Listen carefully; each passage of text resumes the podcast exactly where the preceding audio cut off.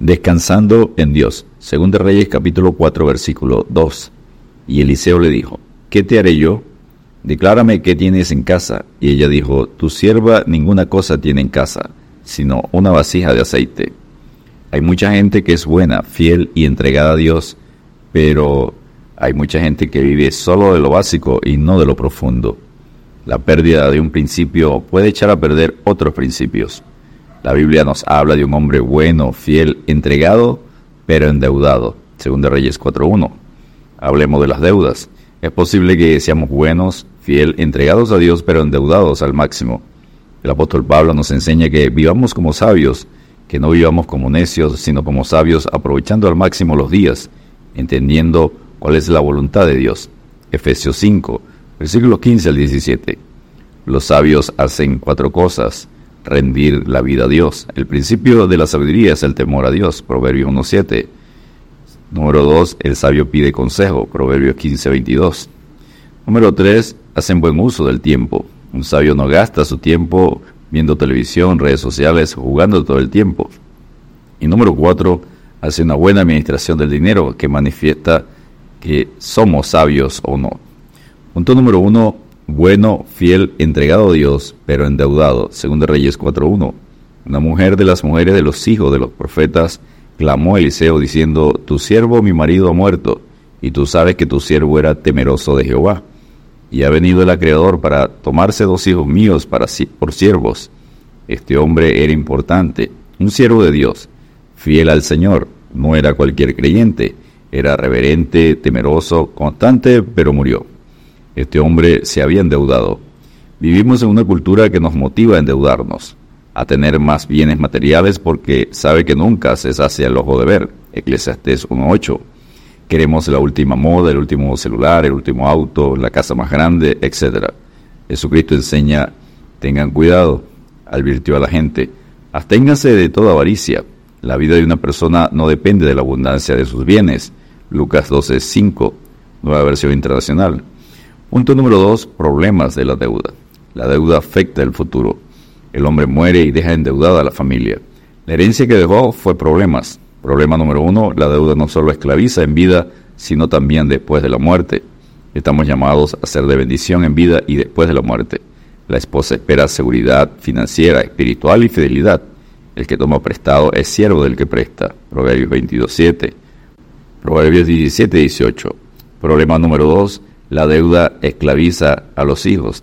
En ese tiempo el acreedor tomaba a los hijos como esclavos para cobrarse la deuda y perdían la seguridad económica sin la ayuda de sus hijos. Deuteronomio 15, versículos 1 al 18. Problema número 3. Dejó cuatro problemas. Familiar con la muerte. Económico. Los dejó endeudados. Social.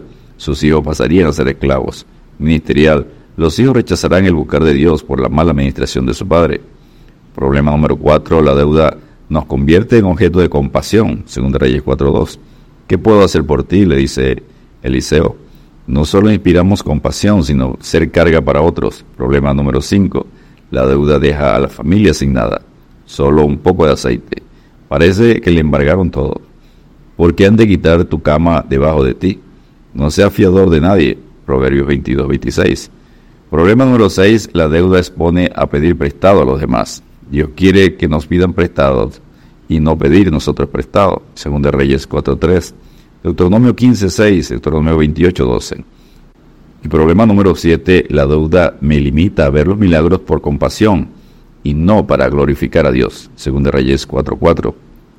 Dios durante 40 años dio maná a su pueblo en el desierto. Su calzado y vestido crecía a medida que ellos crecían.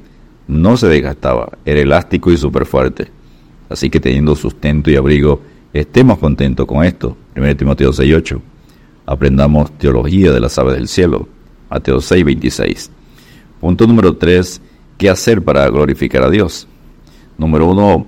Parar de endeudarse. No comprar más a crédito o pedir prestado. Número 2. Salir de las deudas que ya tenemos y comencemos con lo que tenemos.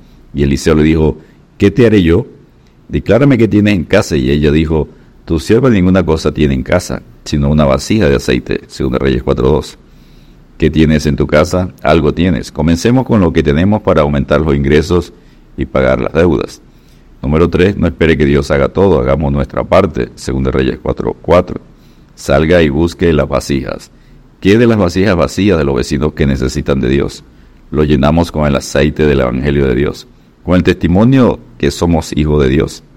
Número 4. ¿Qué debemos hacer? Obedecer los principios de Dios. Y se fue la mujer y cerró la puerta, encerrándose ella y sus hijos, y ellos le traían las vacías, y ella echaba del aceite. Según de Reyes 4.5 busca, llena y ponlas aparte.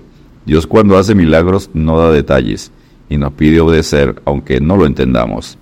Número 5. La gracia de Dios es suficiente.